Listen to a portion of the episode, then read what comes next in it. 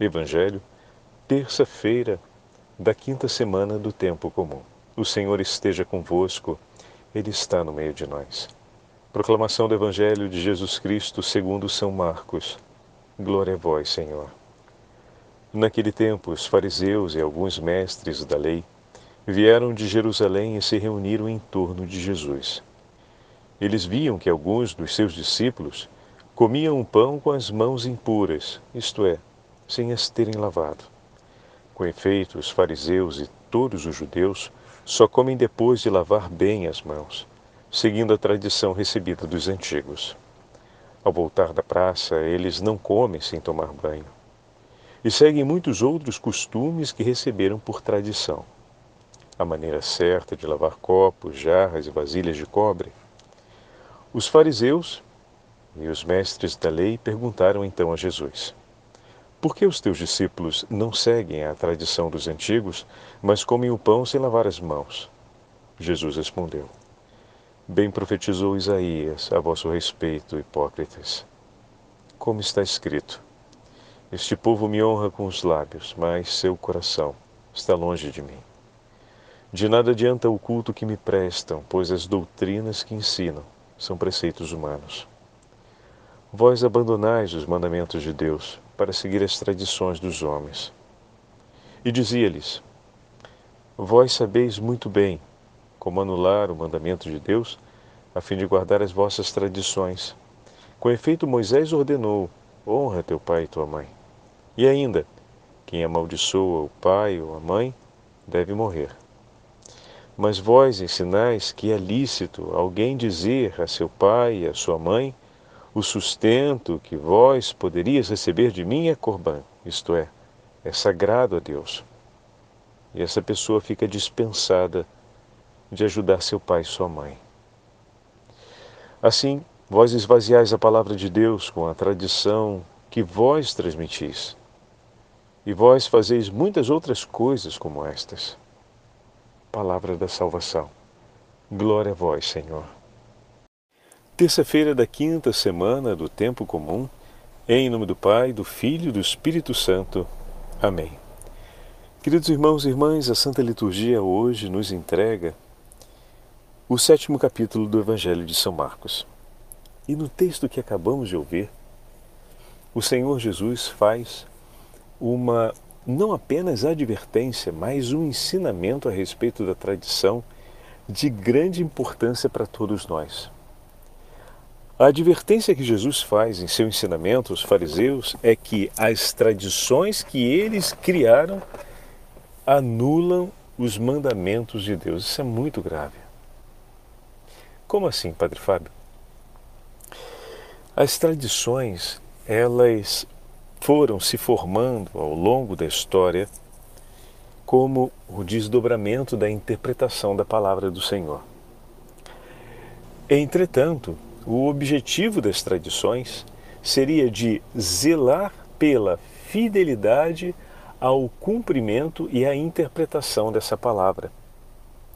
Porém, o que aconteceu foi que no passar dos séculos, as tradições foram inflacionando as exigências ou foram flexibilizando de tal forma as soluções de eventuais problemas ou conflitos imediatos de efeitos sobre os mandamentos de Deus, de maneira que terminaram por contradizer a própria, não natureza, mas a, própria razão do mandamento de Deus, explicando em miúdos. A tradição assegurou, por conta de diversas situações que o povo viveu ao longo do tempo, o dever de oferecer um imposto sagrado, ou seja, de oferecer uma oferta ao templo. E toda a oferta ao templo para manutenção do culto e para o cuidado do templo, ela tinha uma relevância muito grande. E para que todo o povo pudesse participar, era dado o direito de poder isentar-se, no caso de insuficiência, de uma outra, de um outro compromisso para poder cumprir esse preceito. E muito bem. eis que alguns estabeleceram que o cumprimento do preceito, do tributo do templo, poderia ser o, benefício, digamos assim, a isenção, né, para cumprir o preceito do tributo do templo, poderia ser aplicado sobre o cuidado com o pai e a mãe. Ou seja, o dinheiro ou a ajuda que eu ia dispor em favor da necessidade de meu pai e de minha mãe na velhice, eu não disponho e digo: essa ajuda eu ofereço ao templo. Eu a ofereço como corban, como a minha oferta de sacrifício ao templo. Eu só tenho essa, então eu ofereço ao templo e dessa forma fico dispensado de colocar isso à disposição de meu pai e de minha mãe.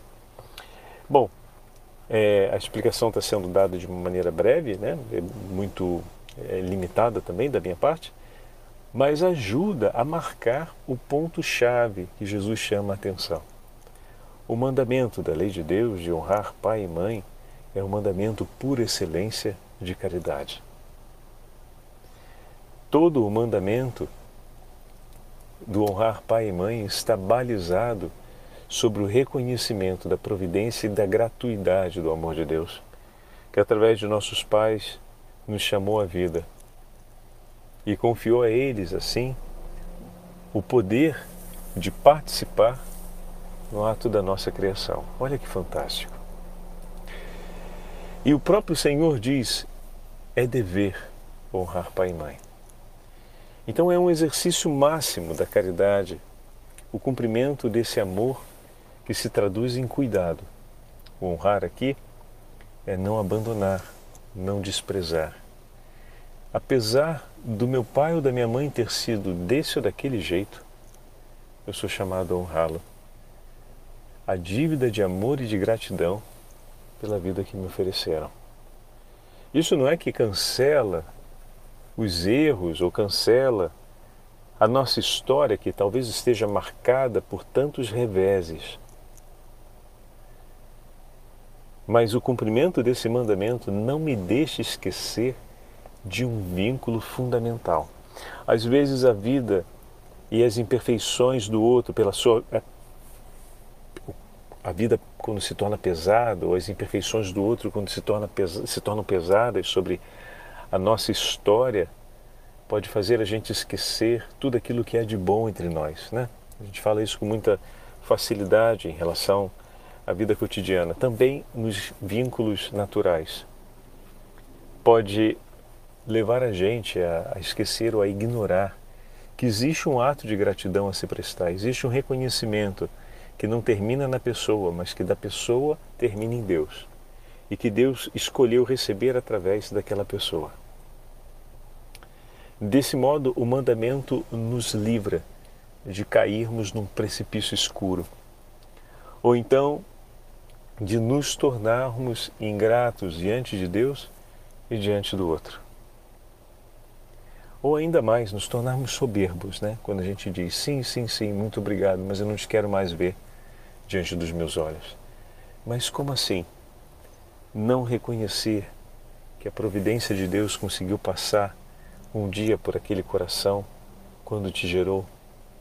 Não me dá a esperança de poder dizer: Senhor, mesmo diante de toda essa desgraça que eu estou vendo, eu creio que, como um dia o Senhor realizou algo de tão belo como me chamar à vida através de um coração que se agita e se perde com tanta facilidade, eu creio e te peço, Senhor, chame esse coração outra vez à prática do bem, da bondade. Chame esse coração outra vez ao cumprimento da tua vontade, à realização do belo. Não tem nada mais belo do que cumprir a vontade de Deus. Não é o belo aqui estético de bonito, né? Então, esse gesto de gratidão que o mandamento consegue salvar ao nosso coração tem uma importância muito grande. Não é somente dizer obrigado por isso que você me deu, obrigado, e aqui acaba. Às vezes as pessoas usam esse conceito, né? eu vou dizer o obrigado e é nesse obrigado acaba a nossa relação. Era isso que estava faltando? Então, obrigado. Agora acabou tudo entre nós. Você segue a tua vida, eu sigo a minha. Não, não, não. Nisso não tem gratidão. Porque aqui não se estima a importância do vínculo. Se deseja a ruptura do vínculo. Né? Todo ato de gratidão é um ato de reconhecimento que aquele vínculo, em um momento da minha vida, ao menos, foi para mim fonte de vida. E eu desejo a vida, não desejo a morte. Por isso a gratidão. A gratidão é um vínculo de vida. Essa possibilidade de dizer, então é isso que está faltando, agora eu te digo obrigado e tudo acaba entre nós aqui, de agora em diante não quero mais te ver. Não tem sentido isso, isso não é gratidão. Porque a gratidão é a memória daquele vínculo de vida, daquele vínculo que aconteceu em um momento que me impossibilitou a graça de permanecer em vida. E como o desejo de vida e o amor pela vida permanecem, aquele vínculo de gratidão é algo que me leva a essa memória. Quem me concede a vida, quem me chamou à vida, quem me faz permanecer na vida, é a Ele que eu me viro e peço: Senhor, chama outra vez a vida aquele que um dia foi instrumento em tuas mãos para gerar a minha vida. Chama-o novamente a vida porque ele está numa estrada de morte. Ele está numa estrada de desgraça. Olha como o cumprimento do mandamento nos salva de nos perdermos completamente no afastamento da memória que o Senhor, de tudo que o Senhor realiza por nós.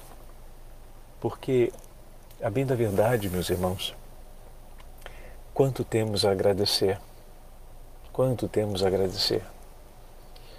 Mas, Padre, essa pessoa na minha vida não foi nunca um sinal, não me traz boas recordações, boas memórias. Sim, é verdade, teve na nossa página essa passagem que me faz ser muito agradecido a ela por isso que ela fez por nós, pela nossa família. Mas depois disso, Padre, só foi desgraça. E aí aquela hora que o Padre fala, mas meu irmão, veja, um dia a luz de Deus brilhou naquele coração e a gente pôde contemplar como foi bom ver Deus ali presente, que bem nos trouxe por que, que em nome desse bem a gente não coloca o joelho no chão e pede ao Senhor, converte esse coração? Constatar que esse coração se tornou embebido de morte e que depois daquele bem só veio desgraça, não é a, a conclusão ideal. Por quê? Porque Deus não faz a vida acabar ali. Deus espera por essa conversão. Deus deseja que aquele momento que foi um flash remoto, perdido na história, fosse o pão nosso cotidiano na nossa relação, na vida daquela pessoa. Como eu posso olhar aquele episódio que foi tão caro aos olhos de Deus e desprezá-lo dizendo: Bom, mas isso não quer dizer absolutamente nada. Olha tudo que ficou depois, então significa que isso é a verdade. Mas espera aí. Nós estamos diante do Deus da vida que não quer a morte do pecador, mas quer que ele se arrependa e se converta. Que nos deu um sinal, mas esse sinal é muito fugaz. Você lembra aquela nuvenzinha que Eliseu mandou olhar? Olha lá, olha lá. Tem uma nuvenzinha lá no fundo, ela é pequenininha, é menor do que o palmo de uma mão de criança. E daqui a pouco aquela nuvem trouxe uma grande chuva que molhou toda a terra. Então, às vezes é pequenininho, é desprezível. Lembram do grão de mostarda? Pois é, o nosso Deus é o Deus do grão de mostarda, rapaz. É aquele que faz correr água no deserto. É aquele para quem nada é impossível. O arcanjo Gabriel disse isso explicitamente à Virgem Maria. E a gente olha aquele pequenininho e diz, mas o que é essa coisa pequenininha, esse bem tão pequenininho que aconteceu lá num passado remoto, distante, diante de toda essa desgraça que essa pessoa me aprontou? É para ser esquecido? Não. Não. Ele está ali para ser um testemunho para a gente que é possível. Então o exercício da gratidão, ele na verdade é um exercício de esperança. É um exercício de esperança, é um exercício de renovação da fé. A gratidão não se limita a um ato altruístico de restituição de direito. Então é justo que eu te diga isso pelo que você fez. E depois é justo que eu te faça pagar por tudo que você fez. Não tem um efeito meramente altruístico de justiça, mas o exercício da gratidão, ele ajuda a gente a recuperar e a reafirmar a nossa fé e a nossa esperança. E, obviamente, é um exercício de caridade porque a gente está suplicando a Deus um grande milagre, converter um pecador. Por isso, não tenha medo de ser grato antes. Toma consigo essa medida para você, a medida que o nosso Senhor nos ensina a medida da caridade é a medida que vale a pena ser vivida e nela se compreende os atos de gratidão à medida da gratidão também. Mas, Padre, é tão pouco, mas eu sofri tanto. Eu não desconfio do teu sofrimento e sofro contigo cada vez que você pensa nesse sofrimento, porque imagino quanto seja duro para você. Realmente. Voltar certas páginas do nosso passado não é fácil mesmo depois de anos em que já acreditamos que tudo estava resolvido, tocar a memória das nossas dores não é nada fácil. E eu acredito que é exatamente por isso que o Senhor nos deixou esse, esse mandamento de honrar pai e mãe, por exemplo. Ele não disse honrar o pai e a mãe bom, honrar o pai e a mãe que fez as coisas certas, honrar o pai e a mãe que são bondosos, são, são justos, são esforçados, são trabalhadores. E por isso é tão difícil para a gente. Porque talvez durante a vida esperássemos, e era justo que assim fosse, um pouco mais de bem, um pouco mais de bondade, um pouco mais de amor do que aquelas migalhas tão pequenas que recebemos e a desilusão de não ter encontrado isso, e o amargo na boca de não ter recebido e vivido isso, ainda nos pesa. Talvez comece aqui para que a gratidão ela se desdobre dentro de nós em uma verdadeira súplica de caridade. Talvez seja exatamente aqui o ponto que a gente precisa chegar. Falar para Jesus ainda dessas dores que talvez ecoem silenciosamente dentro de nós ou seja, naquele íntimo lá, a gente não, não escuta mais a voz. Como assim ecoar no silêncio? A gente sente a vibração. Né?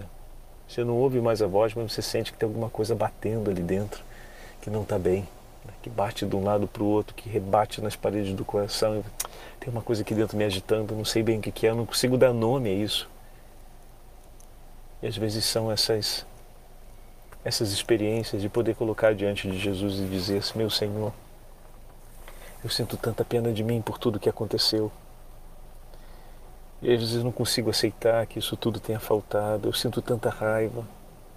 E essa raiva não me deixa olhar com, com, com olhos de gratidão e ver que o Senhor, o Senhor é o primeiro e o mais interessado. Se as minhas lágrimas são muitas, muito maiores são as suas, meu Jesus.